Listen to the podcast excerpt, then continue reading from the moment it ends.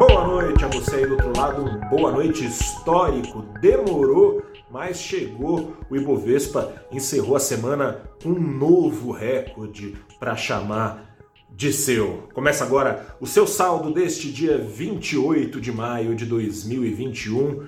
De histórico para o investidor, né? E demorou, demorou mesmo, aliás, foi um recorde suado para o principal termômetro de risco, da tomada de risco aqui no Brasil, bater de novo foi um recorde suado, demorou uh, seis meses. Vou recapitular aqui nesse vídeo para você como é que foi o sobe e desce ao longo desses últimos meses. Bom, primeiro recorde veio na primeira semana de 2021, logo o Ibovespa lá na primeira semana ainda com investidores inebriados, empolgados com as notícias de vacinas recém-descobertas, investidores estavam indo às compras, levaram então o Ibovespa, aliás, para dois recordes em sequência na primeira, quinta e sexta-feira, uh, sexta-feiras de, de, de negociações aqui no Brasil. Mas de lá para cá ficou claro que as vacinas não estavam tão ao alcance dos brasileiros,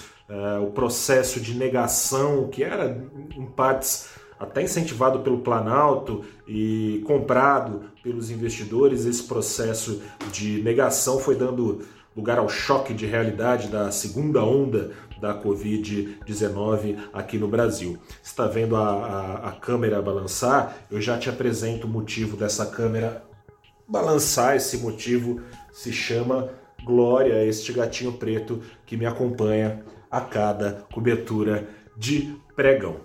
Acontece o seguinte, né? Veio esse choque de realidade aqui, né? Enfim, tudo que a gente já sabe, falta de oxigênio, pessoas morrendo, mortes escalando, perspectivas para o PIB sendo rapidamente corrigidas para baixo, restrições sendo também rapidamente no começo do ano retomadas, restrições de mobilidade. E daquele recorde de janeiro, da primeira semana de janeiro até, as última, até a última semana de fevereiro, veio uma queda para o Ibovespa de nada menos que 12%. O Ibovespa afundou ali do seu maior patamar até o Vale em fevereiro, veio apanhando com essa revisão então de perspectivas que foram melhorando, foram melhorando paulatinamente até chegar nessa sexta-feira, depois de uma alta de 14% do vale até aqui. O Ibovespa, então, no lastro de uma vacinação que sim é lenta, mais do que poderia ser, mais do que gostaríamos com certeza, mais do que poderia ser, mas que está acontecendo, que abre então perspectivas de uma reabertura sustentada da economia, né? É algo que já está acontecendo, por exemplo, com a vacinação já bem avançada lá nos Estados Unidos. Não se tem muito temor de novas ondas tão violentas, porque afinal de contas as pessoas já estão, em grande parte por lá, por exemplo, imunizadas. Algo que paulatinamente acontecerá ao Brasil e, portanto, revisões vêm sendo feitas para o crescimento do Brasil ao longo do ano. O Ibovespa antecipando essa realidade, que pode ou não ser é, concretizada, mas ao que tudo indica, na visão pelo menos dos investidores, será. O Ibovespa veio se recuperando ao longo do tempo. O dólar o dólar também está meio que se recuperando, né? O dólar que chegou aqui no Brasil a cair quase 20%, agora acumula só uma, uma queda na casa de meio por cento ao longo do ano, é uma alta, perdão, só de meio por cento ao longo do ano. Tá meio que para e a coisa ali é, entre real e dólar ao longo de 2021. Falar aqui também dessa sessão de sexta-feira. O mercado não mudou muito as suas atenções dessas últimas semanas, continua de olho na inflação dos Estados Unidos. Saiu um novo dado, o PCE, o PCE, enfim, como você preferia em português ou em inglês, que é o IPCA deles, digamos assim, poderia ser apelidado como é o IPCA aqui no Brasil, de inflação oficial, é o índice que o Banco Central dos Estados Unidos usa para aferir a sua política de preços, calibrar para cima de juros, perdão, bom, preços, né? Juros nada mais são que os, o preço do dinheiro, enfim, o Banco Central americano calibra o patamar de juros de olho nesse índice. Saiu um índice meio salgadinho, saiu, veio no maior patamar em 13 anos. Mas todo mundo meio que já esperava isso. Não veio nada acima das expectativas, veio em linha com as expectativas. E nada que contrarie na prática o que o Banco Central americano tem dito, que é uma inflação temporária, que sim, vai vir mais salgada, como tem vindo ainda por algum tempo, mas que começará a ser diluída ao longo aí, é, desse ano e ao longo do próximo, conforme for reequilibrada a demanda e oferta mundial. A gente teve né, um choque muito forte de oferta no mundo, depois os governos simultaneamente passando a investir nos seus países com gastos públicos que aumentam muito a demanda até se reequilibrar.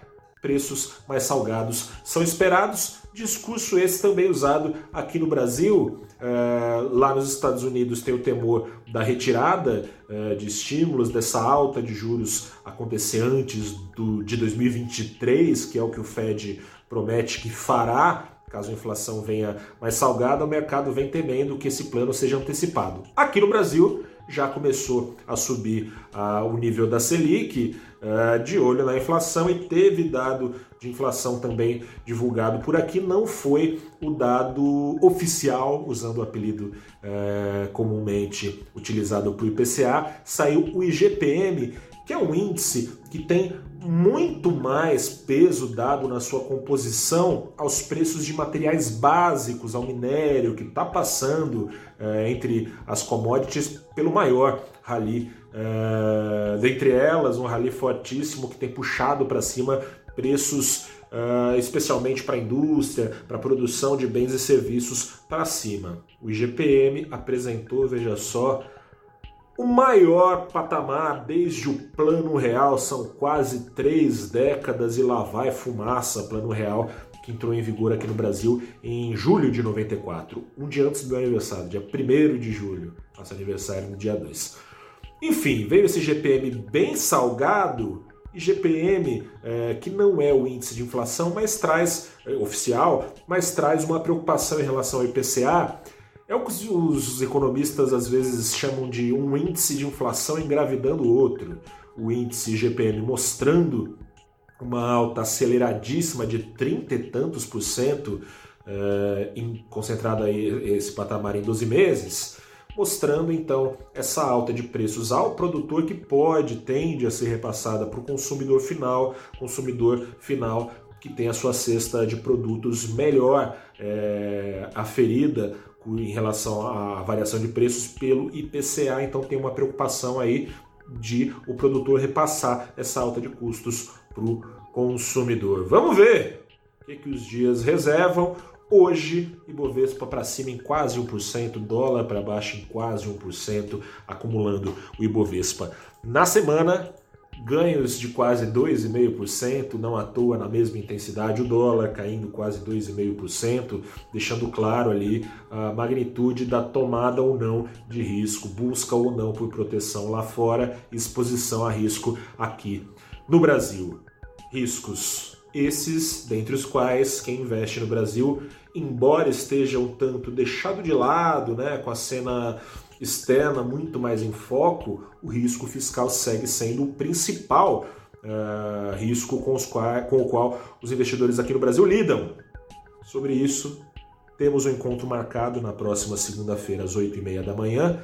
No programa Abrindo os Trabalhos, receberemos pela primeira vez a Natália Dias, que é presidente do Standard Bank aqui no Brasil, o maior banco da África, ela é representante desse banco aqui no Brasil e mais uma vez estará conosco discutindo o risco fiscal, o tamanho do problema é, ou não com o qual o investidor deve lidar nos próximos meses. Estará conosco o professor do IBMEC, Alexandre Espírito Santo, que é economista-chefe da Orama. bateremos esse papo sempre, claro, como tem sido e você que participa já sabe, com espaço aberto para suas perguntas serem respondidas ao vivo. Nos encontramos lá. Bom fim de semana para você. Se cuide.